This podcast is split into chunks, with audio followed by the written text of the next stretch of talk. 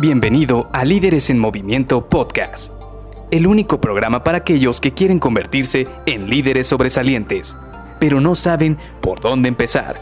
Te revelaremos los secretos mejor guardados que te ayudarán a triplicar los resultados de tu equipo. Con ustedes, su anfitrión, mentor en temas de liderazgo, CEO de Líderes en Movimiento y persona que piensa que Maná es el mejor grupo de rock mexicano, Luis García.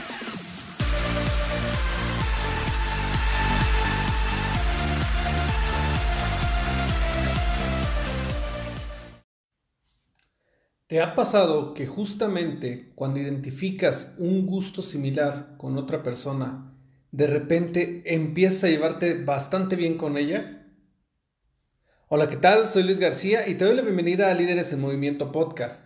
Hoy vamos a trabajar o vamos a platicar en el último gatillo de influencia que te va a funcionar bastante bien para lo que hemos platicado durante esta semana, que es permitirte influir en otras personas y de esta manera hacerlos parte de tu visión o que hagan equipo contigo. Y esto lo hemos venido hablando que es de una manera ética, y no me voy a cansar de decirlo, tiene que ser de una manera ética y positiva, sin manipular a las personas, simple y sencillamente utilizando estos gatillos o estas herramientas que nos van a permitir poder hacer parte de nuestro equipo o parte de nuestra visión a otras personas.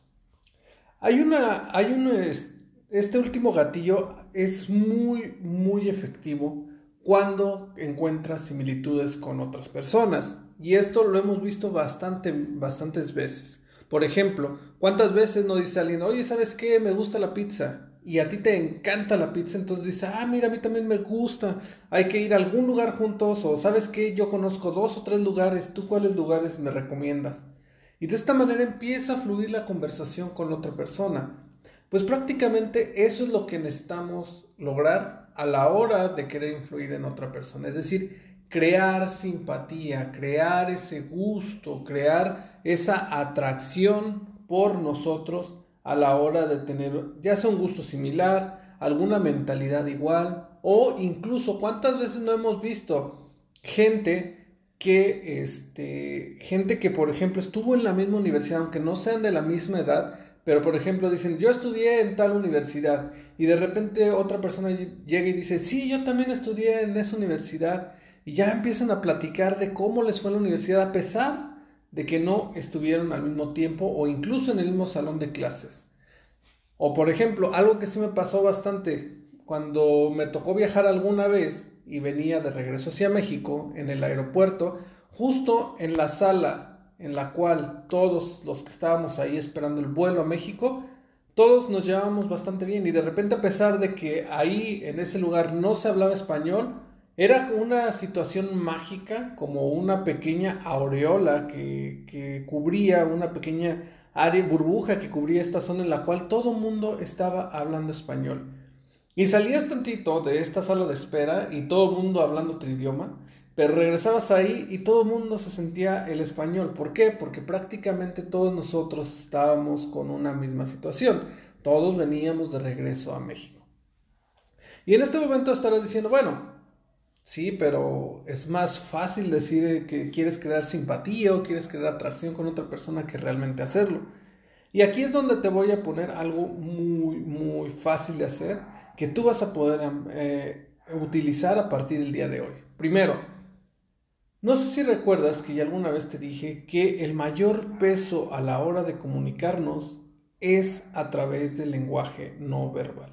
Es decir, los gestos, los movimientos, los brazos, las manos, la boca, incluso los ojos, todo esto con lo cual nos comunicamos sin decir una sola palabra es mucho del peso a la hora de comunicarnos.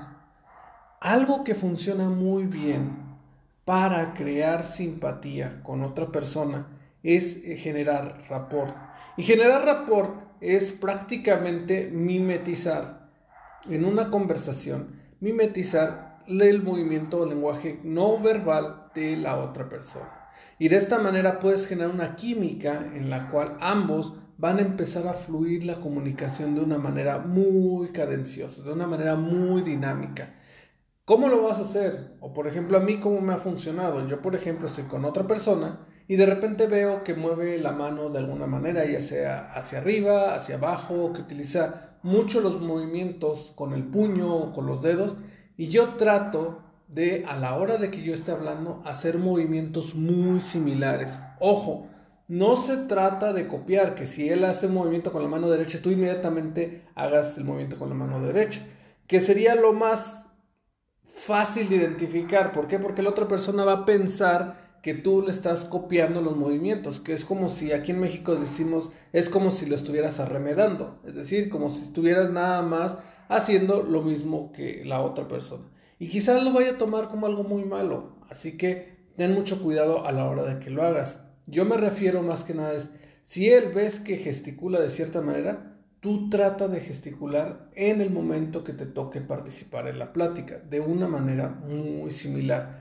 Como te digo, si él utiliza su mano para hacer ciertos movimientos a la hora de decir alguna palabra, pues trata de hacerlo. Si él utiliza una palabra muy constantemente, trata de utilizarla en tus frases una o dos veces. Esto de alguna manera va a hacer que la otra persona empiece a entrar en esta cadencia en la cual se van a llevar muy bien. Ahora, otra forma en la cual puedes generar simpatía definitivamente es a través de los gustos. Si encuentras algún gusto en el cual ustedes tienen cierta este, similitud, deportes, comida, en el día a día, lugares que han visitado, escuelas, etcétera, etcétera, eso también ayuda a crear simpatía. ¿Por qué? Porque se vuelven parte de un grupo. Es como si fueran parte de un grupo en el cual tienen gustos muy similares y de esta manera se crea la simpatía. Así que te dejo este último gatillo de influencia. Con este hemos terminado los seis gatillos de influencia que te quería compartir a lo largo de esta semana. Platícame qué tal te ha ido con ellos al estarlos utilizando, cómo te han funcionado, cómo los estás aplicando en tu día a día y no solamente de manera personal, sino también de manera profesional. Nos vemos el día de mañana porque vamos a iniciar una nueva serie y vamos a seguir platicando de otras herramientas que te van a ayudar a triplicar los resultados de tu equipo de manera efectiva con habilidades de liderazgo. Nos vemos mañana. Bye bye.